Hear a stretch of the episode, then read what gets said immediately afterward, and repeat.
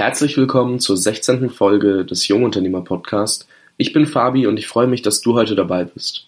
Im heutigen Interview habe ich Ralf Schmitz zu Gast, der eine beachtenswerte Story zu erzählen hat. Ich nenne sie mal vom Dreh her, das kennen wir heute eigentlich alle gar nicht mehr, zum Affiliate-König. Ich bin super gespannt, was Ralf für Tipps hat, wenn es um den Aufbau einer eigenen E-Mail-Liste geht oder auch, wo man überhaupt anfangen sollte, wenn es um Affiliate-Marketing geht. Wenn du wissen willst, wie du mit E-Mails ein Heiden Geld verdienen kannst, dann bleib jetzt dran.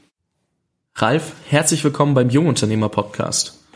Ja, hallo Fabian, vielen Dank äh, zuerst mal für die Einladung, dass ich in deinem Podcast überhaupt Gast sein darf und natürlich herzlich willkommen an alle Zuhörer.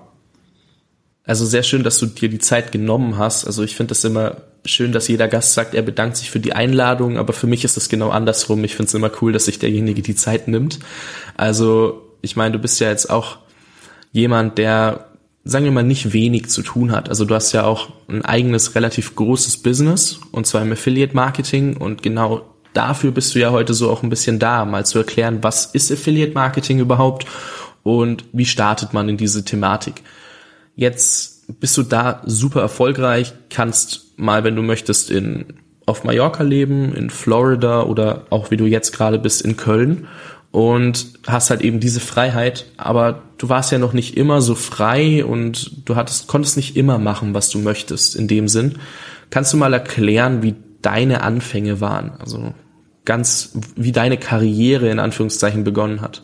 Ja, aber, aber sehr gerne. Äh, und äh, wie gesagt, alles ist ein Geben und ein Nehmen. Deswegen freue ich mich wirklich. Das ist jetzt nicht einfach ein Spruch hier zu sein. Äh, Reichweite zu erzielen ist immer ein ganz, ganz großer Punkt. Deswegen nehme ich so Termine gerne wahr und freue mich auch über jede Einladung. Wie gesagt, steht bei mir alles unter Geben und Nehmen. Ja, äh, wie fange ich an? Fangen wir am besten ganz vorne an.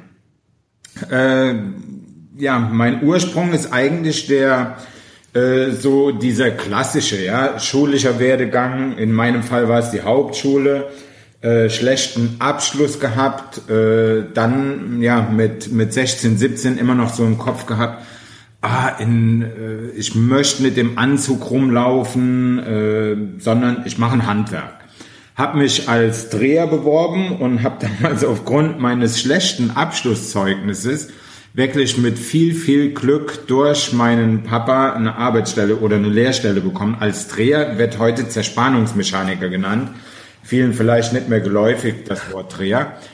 Ja, habe dann eine Ausbildung gemacht, die habe ich dann auch sehr gut absolviert, hat mir auch sehr viel Spaß gemacht, bin auch dann in der Firma quasi übernommen worden nach der Lehre. Da ich in der Firma gelernt habe, durfte ich auch an der größten Maschine arbeiten, habe dann äh, halb fertig, ja, Halbzeuge nennt man das Ganze, äh, für viele verschiedene äh, Nischen oder Branchen hergestellt, äh, unter anderem ja, Sportlenkräder für VW und äh, dann aber auch große Sachen für Kraftwerke und so weiter. Das Ganze habe ich so circa zehn Jahre gemacht. Und äh, ja, mit der Zeit entwickelt man sich so ein bisschen, hat aber trotzdem noch dieses volle Arbeitnehmerdenken, ja einfach nur einen coolen Job und irgendwann habe ich dann gedacht, oh, jetzt wäre es doch mal schön, irgendwas anderes zu machen, nicht mehr jeden Tag sich dreckig zu machen. Und äh, just zu der Zeit kam ein guter Kumpel von mir und hat ein Reisebüro eröffnet. Und dann habe ich gesagt, hey, wie wär's? Ich würde gern äh, einen Nebenjob machen. Äh, Reisebüro würde mich interessieren, weil Reisen mich schon immer interessiert hat, irgendwie fremde Länder. Und dann sagt er, okay, machen wir jeden Samstag vier Stunden, das und das musst du machen. Habe ich dann eine Zeit lang gemacht und das hat mir tierisch Spaß gemacht, so dass ich mich dann entschieden habe, mit finanziellen Abstrichen vom Dreher ins Reisebüro zu wechseln. Äh, die Chance gab es oder bot sich mir auch nur, weil das Reisebüro von einem Kumpel halt eröffnet wurde. Sonst hätte ich wahrscheinlich überhaupt keine Chance gehabt. Bin dann gewechselt, Vollzeit ins Reisebüro, habe wie gesagt äh, finanzielle Abstriche in Kauf genommen, war mir aber damals nach dieser Zeit nebenberuflich schon sicher, dass ich äh, über eine Provisionsvereinbarung immer wieder mein Gehalt als Dreher auch, was ich vorher hatte, erreichen würde. Äh, so kam es dann auch und das Reisebüro Business, also Reisekaufmann, hat mir dann so einen tierischen Spaß gemacht, dass ich am Ende nochmal, beziehungsweise nicht am Ende, sondern dann nochmal eine Lehre drangehangen habe über Fernstudium und dann vor der IHK abgeschlossen habe, so dass ich Reisekaufmann war. Wurde dann im Zuge dessen befördert zum Reisebüroleiter, habe also dann zwei Reisebüros quasi aufgebaut. Äh, ja, und dann kam wieder irgendwie so ein Step, äh, zehn Jahre. Ja? Irgendwie kam dann mein bester Kumpel irgendwann um die Ecke und sagt, hey Ralf, eBay. Da ist im Moment der absolute Hammer. Ich würde gerne eBay-Firma aufmachen.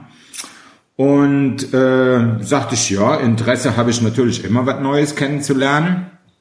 Und angefangen haben wir dann im Wohnzimmer Socken zu versenden. Wirklich einfach Socken in fünf, sechs, siebentausend äh, Stück gekauft und dann als Zehner oder Zwanziger Packs verkauft. Äh, das lief dann so gut, das war so die eBay High Time, wenn man so nennen kann, äh, dass er gesagt hat, hey, ich mache jetzt wirklich richtig Firma auf mit Lager und allem drum und dran, willst du bei mir anfangen als Wareneinkäufer? Okay, was Neues ausprobieren. Ich vom Reisebüro gewechselt, obwohl mir Reisebüro eigentlich noch Spaß gemacht hat, aber dieses Neue und Internet und so weiter hat mich irgendwie fasziniert.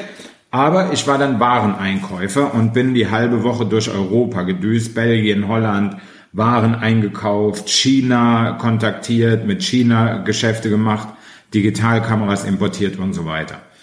So, und in der Reisebürozeit war es so, dass ich viel unterwegs sein musste, weil es in, in der Reisebranche üblich und oder auch Pflicht ist, äh, dass man sich verschiedene Sachen halt weltweit anschaut. Mhm. Äh, einfach um die Kunden besser beraten zu können. Und in der Zeit, durch die vielen Reisen, kam bei mir so ein Wunsch auf, ich würde mal gern im Ausland irgendwo leben. Jetzt damals noch ohne ein bestimmtes Ziel zu haben oder sonstiges und irgendwann verschwand das auch wieder, weil ich ja äh, nicht die Möglichkeit hatte, ja. Irgendwie, mein Job ging von morgens neun bis 19 Uhr, in der Ebay-Firma nachher von acht bis 18 Uhr so ungefähr. Und äh, dann haben wir die eBay-Firma sehr erfolgreich betrieben, eine Zeit lang. Und dann kam es äh, ja ganz, ganz heftig mit den Abmahnungen damals. Internet wurde immer mehr präsent. Äh, die Leute haben immer mehr eBay, Google und was weiß ich nicht noch gerufen. Und äh, dann kam ja diese Zeit auf, wo ja so abmahnwütige Anwälte wirklich äh, aufkamen. Und das hat die eBay-Firma sehr, sehr viel Geld gekostet, so dass ich mich damit beschäftigen musste. Die Margen gingen immer weiter runter, egal wie gut der Wareneinkauf war. Und dann musste ich mich damit beschäftigen, hey, was könnte denn hier passieren? Und in der Zeit kam der Wunsch wieder auf, mal im Ausland leben zu wollen. Und ich habe dann mit meiner Frau gesprochen, sie sagte, ja, ich unterstütze dich, ich bin dabei. Und dann haben wir uns Mallorca als Ziel auserkoren. Da haben wir vorher oft Urlaub gemacht. Mallorca ist eine ganz tolle Insel. Und damit war das Ziel geboren, nach Mallorca zu gehen. Aber Geil. Äh, es war definitiv von Anfang an so, dass ich gesagt habe, niemals als Arbeitnehmer in einem fremden Land, sondern ich brauche einen zeitunabhängigen und ortsunabhängigen Job, mit dem ich mein Geld verdiene. Und dann habe ich mich im Internet einfach mal umgesehen, wie viele das heute noch machen. Einfach im, in Google Geld verdienen im Internet eingegeben, bin dann über verschiedene Möglichkeiten gestoßen und habe dann damit nebenberuflich angefangen. Habe mir, wie gesagt, das Ziel gesetzt, dann und dann will ich auswandern und habe dann Vollgas gegeben, wirklich volle Kanne durchgehauen, teilweise 18, 19 Stunden pro Tag gearbeitet in meinem Hauptjob plus dann nebenberuflich Online-Marketing und konnte dann glücklicherweise, äh, ja, nach circa einem halben Jahr habe ich dann den Job bei der eBay-Firma gekündigt und 100% Online-Marketing gemacht. Geil. Ja, das ist so ungefähr meine Story und am Ende stand dann halt wirklich, äh, das Ziel war damals 1.6. wandern wir aus und am 31.5. haben wir uns ins Auto gesetzt und sind mit Sack und Pack nach Mallorca ausgewandert, also einen Tag vor dem eigentlichen Ziel. Und äh, weitere zwei Jahre später kam dann Florida hinzu, was ich mir vorher überhaupt nicht als Ziel gesetzt hatte, sondern war ein ganz, ganz weit entfernter Traum. Und zwei Jahre später war auch das so weit, dass wir dann ab 2011, 2012 Manchmal geht die Zeit so schnell vorbei. Äh, äh, ja den europäischen Sommer auf Mallorca verbracht haben und den Winter dann in Florida. Krass, also das muss man sich mal überlegen. Es ist für viele wahrscheinlich heute noch ein Traum. So, wow, ich würde gern mal ortsunabhängig leben oder so. Und ja, das ist krass, wie du sagst auch, du hast hier Ziele gesetzt und dann richtig reingebuttert, wenn ich das so sagen kann. Ja. Und, und damit ist es entstanden und das ist echt cool. Ja, auf jeden Fall ähm, sehr cool, wie du gesagt hast, auch, hey, du hast nicht von Anfang an dasselbe gemacht, sondern du hast dich echt weiterentwickelt und du bist immer mit der Zeit gegangen. Was hat dir auch Spaß gemacht? Wenn dir Dreher nicht mehr so viel Spaß gemacht hat, dann war es halt einfach so, dass du ins Reisebüro gegangen bist, weil dir das mega Spaß gemacht hat. Das hat dir zwar immer noch Spaß gemacht, bist dann aber zu eBay gegangen, hast die, das Internet kennengelernt und bist dann über Umwege zum Online-Marketing gekommen. Und das ist immer wieder interessant, weil ähm, ja, heutzutage wird ja immer noch oft propagiert, so man soll einen straighten Weg nehmen und diese Karriere machen, aber eigentlich ist das nicht unbedingt nicht der sinnvollste Weg, finde ich persönlich, weil ich merke auch, also ich bin jemand, der sich sehr oft wieder neuen Dingen öffnet und merkt, boah, das ist geil, das ist geil und werde dann aber von außen öfter mal so ein bisschen stoße ich auf Widerstand und dann wird mir so gesagt so hey aber du hast doch vor zwei Monaten noch was anderes gesagt oder vor zwei Wochen. Und ich so ja ich weiß ja. aber jetzt kenne ich halt neue Möglichkeiten und das ist cool. Du, du hast es zwar auf einen langen Rhythmus angewendet also zehn Jahre aber was damals zehn Jahre sind wenn ich das so sagen darf sind heute halt nur noch so ein zwei Jahre weil wir viel schnelllebiger geworden sind. Und das finde ich verrückt zu sehen dass es eigentlich bei jedem so ist dass er sich wirklich gefühlt fünfmal umorientiert hat, bevor er überhaupt im entferntesten wusste, was er machen will. Ja. Und das hast du, hast du wirklich schön, schön mit, ja, darstellen, dargestellt und erzählt, weil du es durchlebt hast und das ist krass. Ja, vielleicht darf ich mal kurz reinspringen. So im Nachhinein ist mir dann natürlich auch einiges bewusst geworden, ja. Wenn du äh, zum Beispiel Unternehmer sein willst oder ein Business betreiben willst oder egal was, dann musst du Entscheidungen treffen. Und äh, im Nachhinein habe ich das natürlich dann zweimal damals getan, indem ich als Dreher weg bin, obwohl ich noch voll im Arbeitnehmer ja, äh, Rhythmus äh, oder Gedanken gefangen war. Aber ich habe diese Entscheidungen getroffen und viel, viel später wurde mir dann bewusst, dass dieses Entscheidungen treffen eigentlich das Kriterium ist für einen guten Unternehmer oder jemanden, der erfolgreich werden wird. Weil viele drücken sich einfach darum, Entscheidungen zu treffen und lassen sich von außen beeinflussen. Dass meine Frau natürlich äh, viele Entscheidungen mitgetroffen hat, äh, das ist äh, definitiv Fakt. Ja, da spricht man sich natürlich logischerweise ab. Äh, aber dieser Punkt Entscheidungen treffen ist ein ganz, ganz wichtiger und da sollte sich jeder mal die Frage selber stellen, offen und ehrlich zu sich selber sein wie oft er sich Entscheidungen abnehmen lässt. Das ist ein ganz banales Beispiel, fängt aber zum Beispiel an äh, bei einer Frage von einem Kumpel oder von einer Freundin, was machen wir heute Abend? Ja, auf was hast du denn Bock, kommt meistens als erstes. Das ist schon der erste Fakt, wo man merkt, da ist jemand, der will keine Entscheidung treffen. Und wie gesagt, im Nachhinein, rückblickend auf diese Zeiten, diese zehn Jahresabstände, äh, habe ich das schon unterbewusst oder unbewusst gemacht.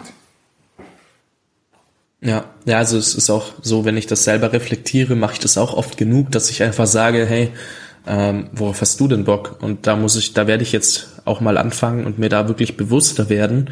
So, hey, nee, ich habe darauf Bock und gebe vielleicht zwei, drei Optionen oder sag erstmal, worauf ich nur auf eine Sache Bock habe, wenn ich auf eine Bock habe, um bewusste Entscheidungen zu treffen. Guter Tipp und da hast du mich gerade auch gut abgeholt, weil ja, da, das mache ich selber noch oft. ähm, ja, jetzt hast du auch, du hast ja nur wenig über Online-Marketing bisher gesprochen. In deiner Story, da kam dann irgendwann so, ja, dann habe ich das gemacht und konnte dann auswandern. Jetzt würde ich gerne über die Anfänge deines Online-Marketing nochmal genauer sprechen, weil für jeden da draußen als Zuhörer ist es natürlich schwierig. Sagen wir mal so, man hat keine Reichweite, man kennt zwar die großen Leute, aber man weiß nicht, was man da nachmachen kann, weil die Leute sind einfach schon mal weit entfernt und ähm, ja, wie, wie fange ich denn an, wenn ich jetzt, oder wie hast du damals angefangen, dir deine E-Mail-Liste zum Beispiel aufzubauen oder die ersten Leute zu erreichen? Ja, äh, Also, wie gesagt, damals war es bei mir so, dass ich mich hingesetzt habe, gegoogelt habe, Geld verdienen im Internet, äh, habe dann einen Report gefunden, der sogar kostenlos war, habe mir den runtergeladen und in dem Report war dann, der hieß damals in 48 Stunden online Geld verdienen. Und den habe ich einfach nachgemacht und war dann weg schon 48 Stunden online. Äh, und zwar wurde dort beschrieben, wie du ein eigenes Produkt verkaufst äh, in Form eines Ratgebers, in Form einer PDF-Datei. Damals noch sehr, sehr oft E-Book genannt, hat aber heute gar nichts mit dem richtigen E-Book mehr gemeint, sondern ist einfach eine PDF-Datei, äh, die man vorher geschrieben hat. Und bei mir hieß die damals Import King. Und da ging es genau um mein Business bei der eBay-Firma, um den Wareneinkauf. Ich hatte mir bei der eBay-Firma erstklassige Kontakte aufgebaut in ganz Europa, wo ich teilweise Waren günstiger eingekauft habe als in China. Und da waren zum Beispiel die äh, Importeure der großen Discounterketten in Deutschland dabei. Und die hatten so eine Macht, dass sie so eine Masse bestellt haben, dass die günstigere Preise hatten, als wenn ich kleine Mengen in China bestellt hätte. Und die Adressen habe ich zusammengefasst, inklusive Ansprechpartner und Warengruppen und Besonderheiten, die man dort bei diesen Waren oder bei diesen Importeuren hatte und habe das Ding dann verkauft. Das bestand damals aus zwei Seiten, nur Adressen, Telefonnummern und kurz ein paar Hinweise, wer mein Ansprechpartner war und die Warengruppen, die man dort ordern konnte. Ja, dann bin ich online gegangen und habe an E-Mail-Marketing noch überhaupt nicht gedacht. Ich war in drei Tagen online mit diesem Produkt. Äh, wie gesagt, der Name war Import King. Und äh, habe dann gedacht, mach weiter wie in dem Report. Bis jetzt hat alles perfekt funktioniert. Ich war, wie gesagt, in drei Tagen online. Das hatte er im Report auch versprochen, wenn ich mich dran halte, wenn ich mir ein Thema suche, mit dem ich mich auskenne. Und dann habe ich angefangen, Google AdWords zu schalten. Und dann kam der erste heftige, richtig heftige Rückschlag. Äh, ich bin damals für Google AdWords an unser erspartes Urlaubsgeld und habe das komplett in einer Woche verpulvert. In, äh, in Summe waren das 1000 Euro und eingenommen habe ich damit 27 Euro. Äh, okay. Also ein klassischer Fail, so richtig, richtig ja, in die Hose gegangen. Und dann war ich zuerst mal bedient von der ganzen Sache, war mir am überlegen, wie bringst du das deiner Frau bei, weil davon wusste sie nichts. Äh, ich dachte aber, die ersten drei Tage haben funktioniert, jetzt geht das immer weiter so. Und dann habe ich jetzt mal übertrieben, so bildlich, stellt euch das einfach bildlich vor, eine Woche auf der Couch gelegen, geheult und überlegt, wie machst du das der Frau klar. Nach dieser Woche bin ich aber dann aufgestanden und habe gesagt, wenn die anderen das können, und damals gab es schon drei, vier große Online-Marketer, äh, dann kannst du das auch. Dann habe ich ihn nochmal hingesetzt, habe nochmal alles analysiert und habe dann einige Fehler entdeckt, die ich gemacht habe. Äh, zum Beispiel den Namen für das Produkt. Deswegen habe ich auch eben äh, den Namen zweimal erwähnt mit Import King. Habe das Ganze dann umbenannt in das Geheimnis der großen Powerseller habe eine andere Webseite gemacht, bin online gegangen und von da an ging es bergauf, aber ohne Ende. Ich konnte es eigentlich auch gar nicht mehr aufhalten, es lief komplett von allein, nur durch die Umbenennung. Äh, ja, dann kam der Schritt, äh, dass ich dieses eigene Produkt vier oder fünf Monate verkauft habe und in der Zeit E-Mail-Adressen wie verrückt gesammelt habe aber noch gar nicht wusste, was ich damit anfangen kann, weil damals war E-Mail-Marketing noch nicht so revolutioniert wie heute. Systeme hatte ich noch ein On-Offline-System, bevor ich ein Newsletter versendet habe, musste ich mir zuerst online die Sachen runterladen, auf dem PC, offline abgleichen und dann wieder hochladen, war also noch sehr kompliziert.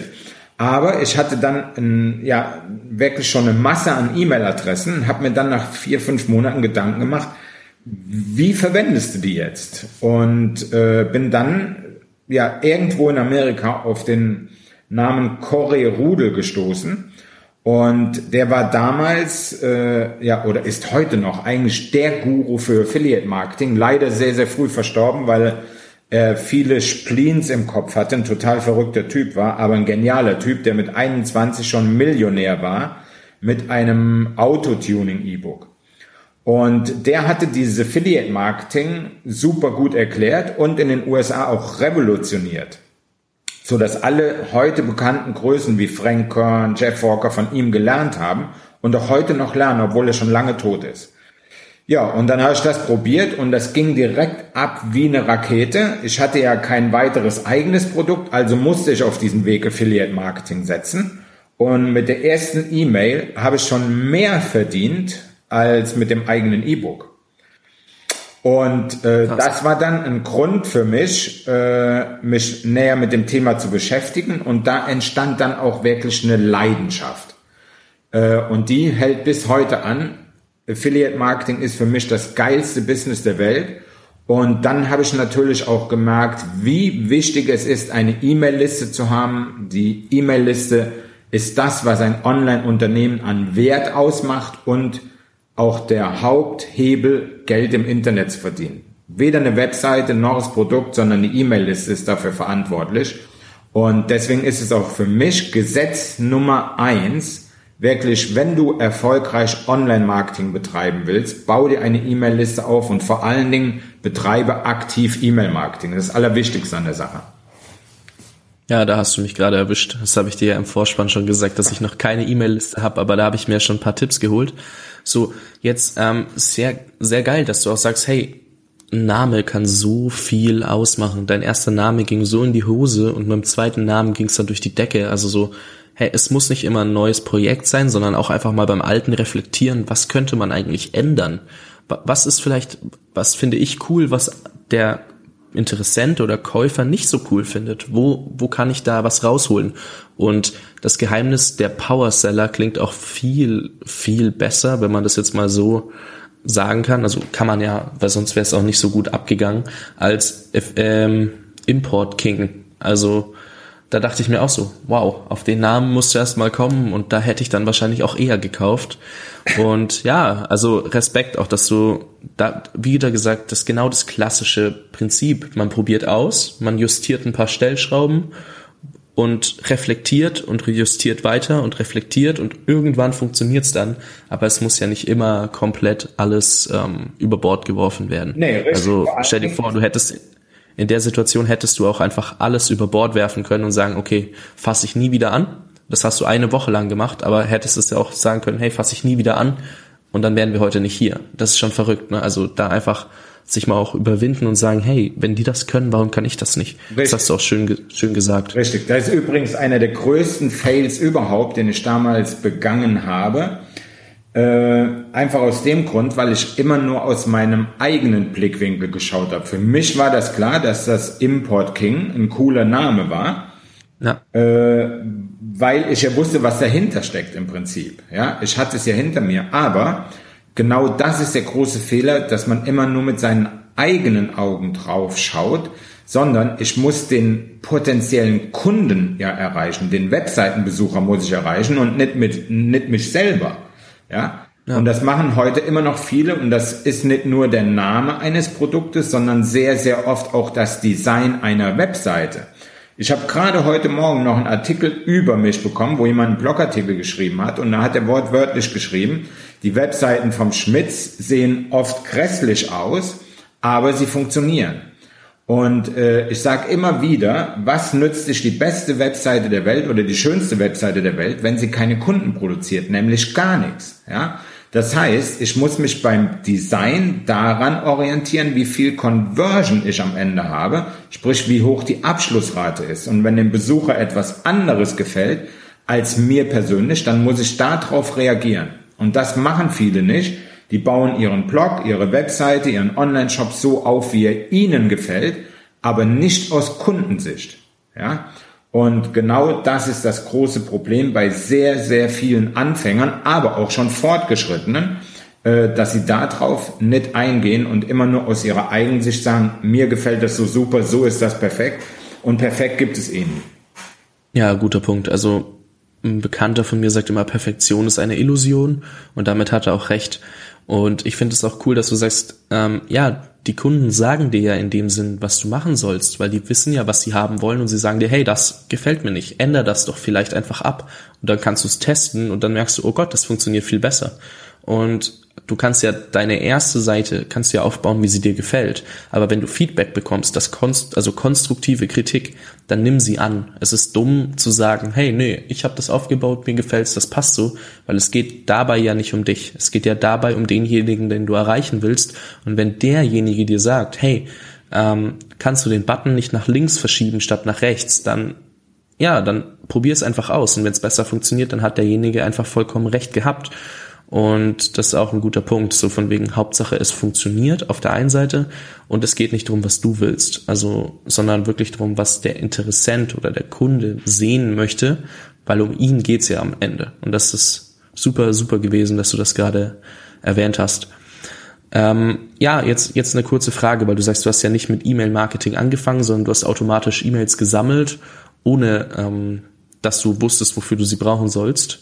Aber jetzt heutzutage ist es ja so, man möchte immer von vornherein anfangen, E-Mails zu sammeln, aber ich finde das selber ein bisschen schwer und ich habe da auch ehrlich meine Probleme damit, von null auf eine E-Mail-Liste aufzubauen. Hast du da vielleicht ein, zwei, drei viele Tipps für mich und den Zuhörer da draußen, wie man damit anfangen kann?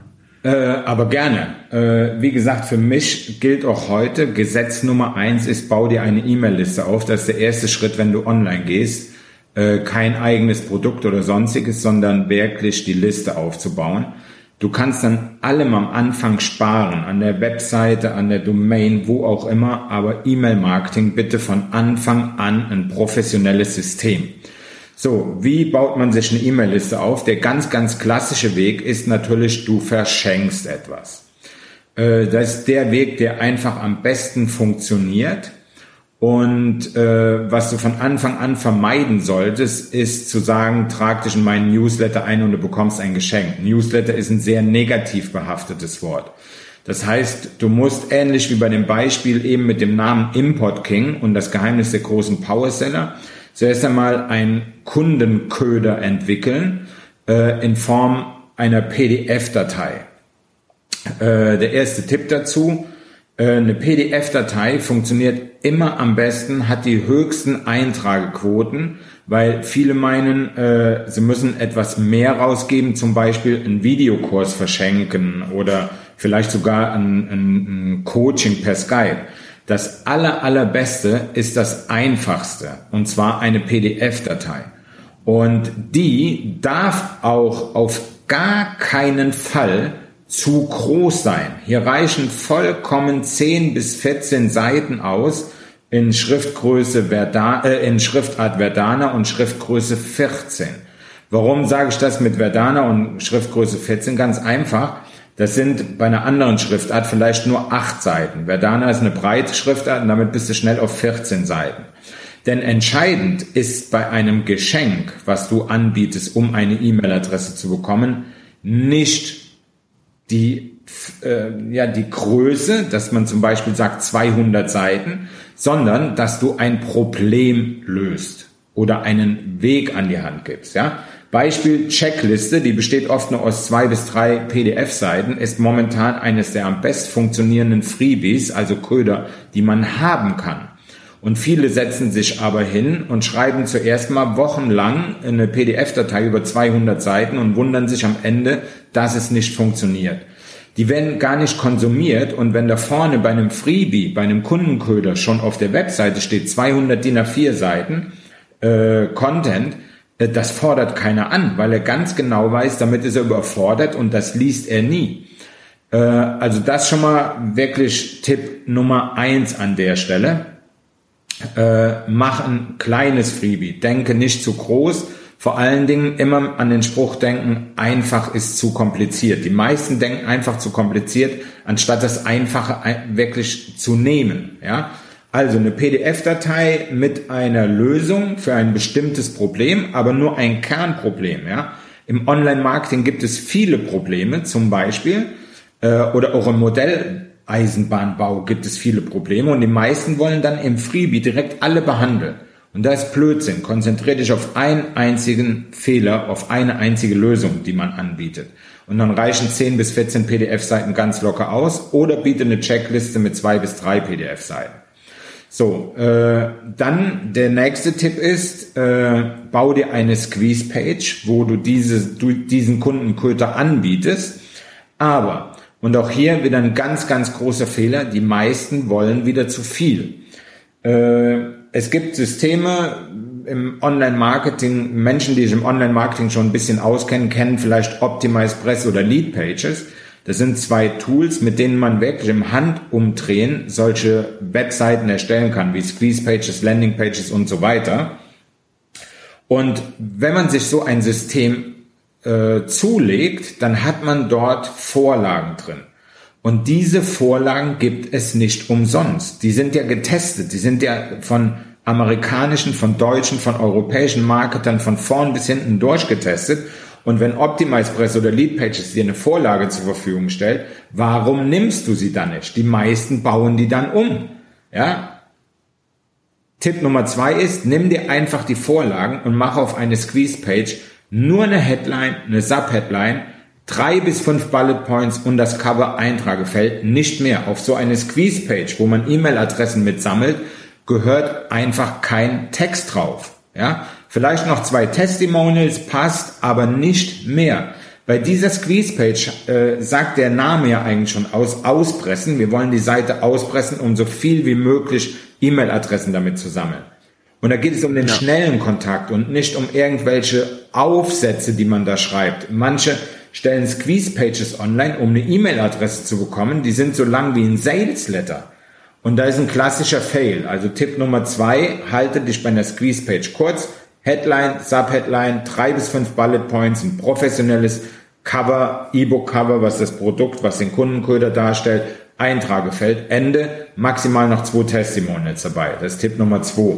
Und im Eingang mit Tipp Nummer zwei, nimmt einfach die Vorlagen von diesen Systemen. Dafür sind diese Systeme da. Ich wundere mich immer wieder, wie diese professionell gestalteten Vorlagen komplett zerrissen werden und, und am Ende gesagt auf Deutsch beschissen aussehen und entgegen jeder Marketingregel äh, aufgebaut werden. So, äh, Tipp Nummer drei äh, könnte man an der Stelle einige nennen. Äh, ich mache es jetzt aufgrund, dass wir im Jahr 2016 sind, äh, einfach mal mit einem brandaktuellen Thema, weil es gerade wirklich absolut äh, noch ein Insider-Tipp auch ist, den ich hier rausgebe, arbeite mit WhatsApp-Newslettern. Gerade im Bereich Podcast zum Beispiel ist WhatsApp eine mega gigantische Möglichkeit und es hat momentan auch sehr, sehr viele Vorteile noch gegenüber dem normalen Newsletter, weil du erreichst den User natürlich viel, viel schneller und besser. Äh, schauen wir uns nur mal an, wir sitzen morgens am PC, lesen E-Mails, viele gehen dann auf die Arbeit und lesen ihre E-Mails wieder abends erst. Ein WhatsApp-Newsletter kommt just in time an, ja, und jeder, der eine WhatsApp bekommt, der holt sofort Handy in der Hand oder zumindestens die meisten Handy in die Hand und machen auf. So, und bei WhatsApp-Newslettern kannst du über WhatsApp auch Bilder verschicken und oder Videos. Äh, zwar nur kurze Videos, aber sollen ja auch gar nicht lang sein aber da erreichst du deinen Kunden super, super schnell und bekommst eine super schnelle Reaktion. Da es noch ein Insider-Tipp ist, äh, ist es auch so, dass das noch nicht so bekannt ist und die Öffnungsraten noch über 90 Prozent liegen. Das ist einfach nur gigantisch. Krass. Also ich meine, man bekommt es ja bei E-Mails immer wieder mit, dass die Raten so krass sinken, weil das viele dann einfach unheimlich ausnutzen und so viele Mails schicken, dass man sich einfach nur noch gespammt fühlt von jedem Newsletter. Deswegen, ja, das hast du mir ja im Vorfeld auch gesagt und dann, da habe ich selber niemals drüber nachgedacht und deswegen bin ich jetzt gerade auch super froh, dass du es hier nochmal erwähnt hast. Und eine andere Sache noch, jetzt hast du mich nämlich drauf gebracht, ich würde gerade am liebsten ein altes Projekt wieder auskramen, wo ich jetzt meinen Fehler gefunden habe, warum ich keine E-Mails gesammelt habe. Ne? Also wieder viel zu viel Text auf eine Seite gepackt und ein viel zu langes Freebie angeboten. Also ja, ja, verrückt, wo man alles seine Fehler findet, wenn man mal drüber reflektiert eben. Cooler Punkt. Und auch, du sagst ja schon, einfach so einfach wie möglich halten, wenn du eine E-Mail sammeln willst. Eine E-Mail-Sammelseite, also eine Squeeze-Page, ist kein Sales Letter. Du willst da nichts verkaufen, du willst nur eine E-Mail haben. Genau. So, jetzt nehmen wir an, du sammelst darüber Mails und hast schon so viele Mails, dass du sagst, ich möchte jetzt regelmäßig was rausschicken, aber du weißt ja noch gar nicht, was braucht denn welche Person. Also hast du da irgendeine Möglichkeit, dass du sagst, hey, der eine möchte, interessiert sich für Sport, der interessiert sich für Online-Marketing und der wiederum möchte nur was zu Haushaltsgeräten, so nach dem Motto. Verstehst du, was ich meine? Ja. Wie, wie machst du das? Okay, also zum ersten Mal ergibt sich das in der Regel ja aus dem Kundenköder, aus dem Freebie, was du anbietest. Ja, wenn ich ein Freebie zum Thema Online-Marketing oder E-Mail-Marketing speziell anbiete, dann wird derjenige auch ein sehr großes Interesse daran haben.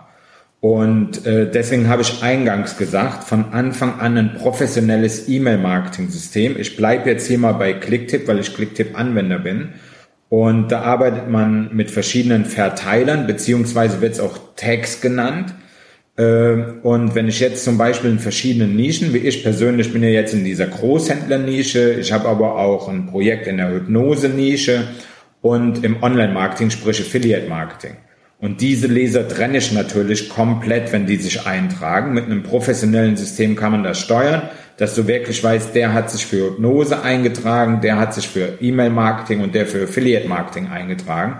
Und so bespiele ich die Leute dann auch mit E-Mail oder sende den Leuten so dementsprechend auch E-Mails, dass die Interessen da klar sind. Aber auch hier geht's nochmal in die Tiefe, denn desto besser ich mich auf den Kunden konzentrieren kann und auslegen kann, desto besser ist es. Also macht man, wenn der Kunde mal drei bis vier Wochen im Newsletter ist, macht man einfach eine Umfrage äh, und fragt dann nochmal speziell bei E-Mail-Marketing nach, wo sind denn deine größten Probleme und gibt ihm dann drei, vier Auswahlmöglichkeiten. Auf, auf gar keinen Fall zehn, wirklich nur drei oder vier, weil ansonsten wird es zu breit und fragt dann, hey, wo ist dein größtes Problem im E-Mail-Marketing? Beim Texte schreiben, beim Versenden, beim Anlegen von E-Mails, was auch immer. Und so kann man nochmal besser selektieren und ihm noch genauer Angebote unterbreiten. Äh, und auch da ist es so, dass professionelle E-Mail-Marketing-Systeme wie, wie Clicktip solche Umfragemöglichkeiten schon im System integriert haben, so dass wenn jemand entsprechendes in der Umfrage anklickt, das auch direkt im E-Mail-Marketing-System sortiert wird und ich ganz klar auswählen kann, ich schreibe jetzt nur die an, die gesagt haben, sie haben Probleme beim E-Mail schreiben. Ja, dann bekommen die halt nichts zu der Technik, sondern nur Hinweise zum Schreiben. Und so kann man das dann sehr, sehr tief selektieren. Und äh, da muss man natürlich darauf achten, dass man nicht zu viel selektiert, weil irgendwann macht es keinen Sinn mehr. Aber so kann man den User entsprechend genau erreichen. Und wie gesagt, das Eintreten ins E-Mail-Marketing des Users oder wir sprechen jetzt quasi von der E-Mail-Adresse, ist zwar ein Mensch dahinter, aber damit es besser verstanden wird, ist ja ganz einfach schon durch den Kundenköder bestimmt. Ja, weil jemand, der Interesse für Haushaltsgeräte hat, wird sich kaum bei E-Mail-Marketing eintragen. Und dadurch ist das schon mal vorgefiltert. Okay, perfekt. Darauf wollte ich nur noch mal eingehen und das nochmal beleuchten, weil ich meine, sonst stellen sich das viele vielleicht vor, ich sammle E-Mails und schicke dann zu allen möglichen Themen was raus. So ist es ja auch nicht. Du schaust ja immer, dass du speziell ein Problem des Kunden löst, den oder das Interessenten, dessen E-Mail du hast. Und du guckst eben, dass du den nicht nervst, sondern wirklich immer auch in einer E-Mail Mehrwert bietest und auch da nochmal, weil du sagst, es gibt eben beim Online-Marketing das Problem mit E-Mails schreiben. Kannst du so zwei, drei Eckpunkte, also wirklich nur kurz Eckpunkte nennen, die wichtig sind, dass man bei einer E-Mail nicht so als Spam abgetan wird? Also du weißt schon, was ich meine. Ja. Wenn ich eine E-Mail schreibe als Newsletter, dass die nicht denken, boah Gott, schon wieder so eine nervige Mail. ja, also zuerst mal ist der größte Hebel, und das hört sich jetzt vielleicht ein bisschen paradox an, aber der größte Hebel ist, schreibe mindestens zweimal die Woche. Jetzt wird natürlich von vielen das Gegenargument kommen, aber genau das ist ja Spam. Nein, genau das ist es nicht. Sondern wenn du eine E-Mail-Adresse sammelst, jeder bekommt heute, ich sag mal, gefühlte 100 Newsletter pro Woche. So, desto öfter du präsent bist, desto eher wirst du geöffnet. Da gibt's eine ganz, ganz tolle Studie von Google und Amazon, von, von beiden. Die haben da eine Studie mit Eye-Tracking gemacht. Und desto öfter du sendest, desto eher wirst du geöffnet, weil du psychologisch im Kopf des Kunden bist. Wenn du nur einmal im Monat versendest, dann verlieren die dich, ja. Äh, du bist nicht mehr präsent und genau in dem Moment wird eher auf Spam geklickt oder die E-Mail auch gar nicht erst geöffnet, weil sie dich nicht mehr kennen. So, da ist Punkt eins in der ganzen Sache. Du musst regelmäßig versenden, um Kundenkontakt zu haben. Ansonsten kannst du mit E-Mail-Marketing auch gar kein Geld verdienen. Und bevor jetzt viele sagen, das ist aber viel zu viel, stellt euch oder tragt euch alle mal bei Amazon oder eBay, wo auch immer ein. Da kommt die ersten 14 Tage jeden Tag eine E-Mail. Das machen die ja nicht umsonst. Das machen die, weil die eine riesen Marketingabteilung haben, die Ahnung haben. Und umsonst sind diese Firmen auch nicht so groß geworden, ja. Und wenn man sieht, dass 70 bis 80 Prozent der Umsätze dieser Firmen mit E-Mail-Marketing äh, erzeugt werden, dann weiß man das, was dahinter steckt und dass wir hier dann in dem Fall auch nicht von Spam reden, ja. So, äh, das wäre der eine Punkt. Du musst mindestens zweimal pro Woche versenden, damit du dich im Gehirn des Kunden einbrennst und geöffnet wirst. In dem Moment, wo du geöffnet wirst, hast du schon die Hürde übersprungen, dass du als Spam angesehen wirst. Der nächste Punkt ist natürlich, die Betreffzeilen sollten immer etwas aussagen zu dem, was in der E-Mail steht. Ich sehe da viele, die einfach eine Betreffzeile nutzen, um eine Öffnung zu bekommen und dann stimmt der E-Mail-Text mit der Betreffzeile in keinster Weise überein. Das ist ein ganz, ganz großer Fail. Bei YouTube nennt man sowas heutzutage Clickbait. Und das ist auch hier der Fall. Du liest etwas in der Betreffzeile, öffnest die E-Mail und da stimmt überhaupt nichts äh, äh, mehr zusammen oder stimmt, passt einfach nicht mehr zusammen. Dann drücken natürlich viele Leute auf Austragen oder Spam oder sonstiges. Ja. Äh, und ja. ansonsten, das wäre der zweite Tipp, äh, immer Betreffzeile wirklich auch zum Inhalt machen. Die kann natürlich reißerisch sein, aber sie muss zum Inhalt passen, der dann in dem Text ist, wenn die E-Mail geöffnet wird. So, und der dritte Punkt ist halt, äh, achte ganz, ganz krass darauf, dass du äh, dich nach den großen Providern richtest. Mit großen Providern meine ich Gmail, Yahoo und so weiter die haben eine Allianz gegründet und äh, dort gibt's eine sogenannte äh, Spam-Liste, eine Blacklist für bestimmte Wörter, die du in E-Mails nicht benutzen solltest. Damit es jedem klar wird, weil wir, die haben wir irgendwie alle schon mal bekommen, Viagra Spam-E-Mails. Viagra im Betreff ist schon fast ein Grund, dass die E-Mail überhaupt gar nicht erst zum User durchgestellt wird, sondern direkt von Yahoo, Gmail, äh, Web.de, GMX äh, 1 und 1 geblockt wird, bevor sie überhaupt beim User ist, weil Viagra auf dieser Blacklist steht. Zum Beispiel auch das Eurozeichen in einer Betreffzeile zu nutzen, ist ein ganz, ganz heftiger Spam-Faktor. Das heißt, schaut euch solche Blacklists mal an, die findet man ganz einfach im Internet. Dort sind diese Worte gelistet, was man verwenden äh, oder mit welchem Faktor. Jedes Wort hat einen Faktor. Und äh, nachher wird die gesamte E-Mail quasi gescannt, bevor sie zu den Usern durchgelassen wird, auf den Gesamtfaktor. Ja? Äh, da gibt's verschiedene Werte, aber da wirklich drauf Wert legen, dass ihr solche Worte weder im Betreff noch in der E-Mail nutzt. Man kann nicht alles beachten bei diesen Blacklist-Wörtern.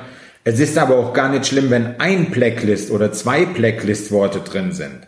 Problem ist, wenn es zum Beispiel drei heftige sind, wie Viagra oder XXX, steht für die Pornobranche, äh, und wenn man die zusammen verwendet, dann hat man schon fast keine Möglichkeit mehr durchgestellt zu werden. Das meine drei Tipps zu dem Verhindern von Spam. Sehr gut, sehr gut, ja, weil ich kannte diese Blacklist gar nicht, deswegen, ja, gut zu wissen, dass es sowas gibt. Ähm, ja, kannst du ganz kurz bei dir im Hintergrund bisschen leiser machen, weil ich höre mich doppelt. Äh, okay. Ja, perfekt. So ist besser. Ähm, ja, und zwar super, dass du das nochmal aufgefasst hast, also dass es da wirklich ähm, eine Blacklist gibt, dass du wirklich auch schaust, hey, zweimal die Woche, das ist ja auch so ein bisschen, was heißt ein bisschen, es ist einfach eine Beziehung zu deinem Interessenten einfach aufbauen. Ich meine, das ist eben dieses psychologisch im Kopf sein, weil er weiß, hey, da ist immer was drin, was mir weiterhelfen kann. Und der kümmert sich auch um mich, der hilft mir damit. Und das ist immer wichtig zu, zu wissen, weil wenn du wirklich einmal im Monat eine Mail schickst oder wenn ich einmal im Monat von irgendwem eine Mail bekomme und mir denke so, die Mail war letzten Monat schon doof, jetzt habe ich keine Lust mehr, dann entweder deabonniere ich, wie du gesagt hast, oder ich schmeiße es in Spam-Ordner, weil ich zu faul bin zum Deabonnieren, oder ich ja, oder ich öffne halt einfach nicht und lösche direkt. Also das ist gut, dass du das sagst. Ich öffne selber, das merke ich auch, echt wirklich mehr Mails von denen, die mir zweimal die Woche was schicken. Und die gehen mir auch nicht auf die Nerven, solange der Inhalt passt. Und das sollte sich auch jeder in Erinnerung rufen. Und zwar, du willst denjenigen ja nicht nerven, du möchtest ihm helfen. Und wenn du ihm nicht helfen kannst, dann hast du es auch insofern nicht verdient, dass er dir seine E-Mail-Adresse gibt. Deswegen, äh, ja, deswegen einfach, einfach mal überlegen, passt die Mail jetzt gerade oder will ich nur ganz plump irgendwie nur, dass er was öffnet und ich auf meine Statistik gucken kann und wow, der hat geöffnet. Ne? Ja. Es geht ja nicht darum, dass die, dass der Betreff passt, dass geöffnet wird, sondern viel wichtiger ist, ob dann aus dieser Mail ähm, dein Verhältnis zum Interessenten gestärkt oder geschwächt wird. Und du willst ja immer, dass es gestärkt wird, weil dann vertraut dir derjenige mehr, weil er weiß, hey, derjenige, also du selber als Person, willst ihm nicht die ganze Zeit irgendeinen Scheiß, auf gut Deutsch gesagt, verkaufen. Und das ist ein wichtiger, wichtiger Punkt und ich bin echt froh, dass du den in deinen drei Tipps angesprochen hast, weil ja, das ist halt einfach essentiell. Ja, vielleicht noch zwei kurze Tipps dazu, Fabian, weil das fällt mir gerade so ein, was zum Beispiel sehr gut zu erklären ist bei diesem Spam-Faktor, ja, äh, den die großen Provider eingeführt haben. Zum Beispiel steht kostenlos auf der Spam-Faktor-Liste mit einem Wert von 2.0. Äh, wenn du anstatt kostenlos in den E-Mails kostenfrei verwendest, ist überhaupt kein Problem. Hat einen Faktor von null. Ja? Deswegen in E-Mails nie kostenlos verwenden, sondern kostenfrei. Sagt ja genau das Gleiche aus. Äh, und der zweite Punkt ist, da ist natürlich auch sehr wichtig, was viele, viele falsch machen. Mit Marketing wird Geld verdient. Nicht mit der E-Mail selber schreiben, sondern wie du Marketing betreibst. Und natürlich, äh, ich zum Beispiel schicke dreimal die Woche E-Mails, aber natürlich gehe ich nicht plump an die Sache. Wenn du so an äh, so E-Mails bekommst, Sonderangebot, nur heute kaufen und 50 Euro sparen, äh, damit hast du heute kaum noch Chancen. Äh, E-Mail-Marketing bedeutet auch erfolgreich zu betreiben, mach Storytelling. Ja, Du kannst dir auch ganz, ganz gut bei den Großen abschauen, wenn Adidas oder Apple dir einen Newsletter schicken äh, natürlich bieten die schon mal ein Produkt an, aber wenn Adidas zum Beispiel ein neues Produkt einführt, wie zum Beispiel vor kurzem den NMD-Schuh, dann bauen die eine Story da drumherum. Wer hat den Schuh an? Wer hat ihn getestet? Und dann wollen die Leute ihn haben. Wenn die eine E-Mail schicken würden, hey, wir haben einen neuen Schuh rausgebracht, hier kannst du heute kaufen, Einführungspreis, wie auch immer, würden den vielleicht die Hälfte kaufen, weil sie Adidas-Fanatiker sind. Durch die Story erreicht Adidas aber seine User, seine Leute und nimmt sie mit, zieht sie mit auf die Reise. Das heißt, man muss mit Storytelling arbeiten und nicht mit plumpen Verkaufs-E-Mails. Das ist ein ganz, ganz wichtiger Punkt. Ja, auf jeden Fall. Ralf, du machst mich fertig. Wir könnten jetzt noch eine Stunde weiterreden, mindestens, weil ich selber noch so viele Fragen habe. Aber ich glaube, wir haben schon so viele geile Tipps gegeben und ich finde auch, wir müssen das hier nicht überladen, weil man die Tipps, die der Zuhörer jetzt bekommt und auch die ich bekommen habe, muss ich erstmal umsetzen bevor ich mir die nächsten abholen kann. Deswegen, vielleicht machen wir nochmal einen Teil zwei draus, wenn das für dich in Ordnung ist. Gerne, da gucken absolut. wir einfach mal. Und ja, weil ich, ich finde es super geil, sich mit dir zu unterhalten und finde auch die Antworten super, super überragend. Und das zeigt auch, warum du als Experte in dem Bereich eben positioniert bist. Und ja, super und ich bin dir mega dankbar, aber ich glaube, wir überladen das, wenn ich dir jetzt noch fünf weitere Fragen stelle oder so oder mehr. weil ich kann jetzt so tief reingehen, aber die Fragen helfen irgendwann einfach auch demjenigen nicht mehr, der sich gerade damit erst beschäftigt. Deswegen ja, super, dass du dabei warst und ich bin echt mega froh, mega dankbar, dass du dir die Zeit genommen hast und auch für die ganzen Tipps. Hast du noch ein anschli äh, ja, nicht anschließend, abschließendes Wort, also nochmal einen Tipp, den du vielleicht dem Zuhörer geben willst? Äh, ja, einen sehr, sehr einfachen. Äh, zuerst mal nochmal Danke an dich. Hat mir sehr, sehr viel Spaß gemacht. Äh, ich bin auch gern bereit, einen zweiten Teil zu machen. Äh, äh, ein Tipp von meiner Seite ist, holt euch einen Stift, einen Zettel und schreibt ganz groß drauf, einfach ist zu kompliziert. Klebt euch das in die Nähe vom PC und denkt immer daran weil das machen einfach viele. Viele denken einfach zu kompliziert, anstatt auf das Einfache zu kommen. Desto öfter man es liest und sieht, desto einfacher fängt man an zu denken. Ich glaube, das ist ein, ein Mega-Tipp, der mich auch sehr, sehr viel weitergebracht hat, indem ich mich auch immer wieder daran halte. Ja, durch das Komplizierte wird es einfach zu lange von der Umsetzung und so weiter und man sieht das Einfache nicht mehr Und das Einfache funktioniert am Ende. Also ich glaube, das ist ein ganz wertvoller Tipp, wenn er auch jetzt nichts direkt mit der Technik oder sonstiges zu tun hat. Und ganz, ganz wichtig zum Abschluss finde ich, äh, Leute da draußen, liebe Zuhörer, es ist wahnsinnig einfach, ein Online-Business auf die Beine zu stellen, aber es gehören zwei Dinge dazu. Einmal Durchhaltevermögen. Ihr müsst schon dranbleiben, wenn ihr einen Traum habt. Es gibt es nicht, es wird es nie geben, dass man über Nacht Millionär wird. Es gibt kein einziges Produkt da draußen, was das Versprechen halten könnte. Es gehört viel Arbeit am Ende dazu. Auf Deutsch gesagt, äh, ich bin immer für Offen und Ehrlichkeit und geradeaus. Auf Deutsch gesagt gehört Arsch aufreißen dazu. Ganz, ganz wichtig ist nur, dass man versteht, dass Online-Marketing relativ simpel ist. Wenn man sieht, dass man als Mensch geboren wird, dann hat man sechs Jahre Narrenfreiheit, dann kommt man in die Schule, muss zehn Jahre in die Schule, dann geht man noch drei Jahre in die Lehre. Das sind 13 Jahre, um dann einen Arbeitnehmerjob auszufüllen. Und im Gegensatz dazu, wenn man in zwei, drei Jahren sich etwas mit Online-Marketing aufbaut, ist es mega, mega easy. Doch gegen die 13 Jahre. Und deswegen wird auch oft gesagt, einfach, aber es gibt es nicht, dass man über Nacht Millionär wird. Das von mir, Fabian. Vielen Dank für deine Einladung. Viel, viel Erfolg allen Zuhörern da draußen. Ich wünsche jedem Weg das Bestmögliche. Ja, und freue mich auf den zweiten Teil, Fabian. Ja, ich freue mich auf jeden Fall auch, aber ich muss dir trotzdem noch eine Frage stellen, die jetzt aber nichts mehr mit Tipps zu tun hat, sondern es gibt vielleicht jetzt den einen oder anderen Zuhörer, der ist nun mal schon ein bisschen weiter, als ich es bin, als die meisten Zuhörer da draußen, wo kann der dir denn für mehr Input folgen? Weil du gibst ja da auch einiges frei. Ja, am besten über meinen Blog. Äh, der ist zwar im Moment, muss ich zugeben, aus Zeitgründen nicht so gut gepflegt. Äh, beziehungsweise geht einfach auf YouTube, sucht Ralf Schmitz Affiliate. Ich denke, dort bekommt ihr die meisten und besten Informationen. Ich poste regelmäßig neue Videos auf YouTube mit Tipps, mit Erklärungen, Fremdbegriffe erklären, äh, und so weiter und so fort. Also YouTube ist, glaube ich, der beste Weg, sich über mich zu informieren. Dort findet ihr alles. Optimal werde ich auf jeden Fall in den Show Notes verlinken, aber auch deinen Blog werde ich reinpacken, dann kann man sich das mal angucken und irgendwann kommt ja die Zeit auch, dass das wieder besser gepflegt wird, so wie ich dich gerade verstanden habe. Definitiv. Ab 1.12. ist dafür ein Mitarbeiter zuständig und dann wird auch wieder richtig Content auf den Blog kommen. Genau, deswegen verlinke ich den einfach gleich mit und dann kann der Zuhörer sich entscheiden, ob YouTube oder Blog, das ist ja auch immer typabhängig. Super. Ralf, ich danke dir auf jeden Fall für das geile Interview und ich bin super gespannt, wann und wie wir den zweiten Teil realisieren. Okay, danke Fabian. Wie gesagt, viel Erfolg für alle Zuhörer und lasst euch gut gehen. Danke dir. Wow, wow, wow. Ich konnte aus diesem Interview wieder eine Menge mitnehmen und wenn du über meine Webseite hörst, dann siehst du vielleicht, dass ich bereits angefangen habe, umzusetzen.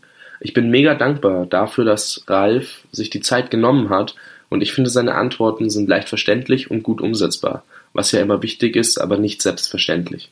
Bevor ich den klassischen Abschluss mit Show Notes, Facebook Community und Mail Service bringe, noch etwas anderes.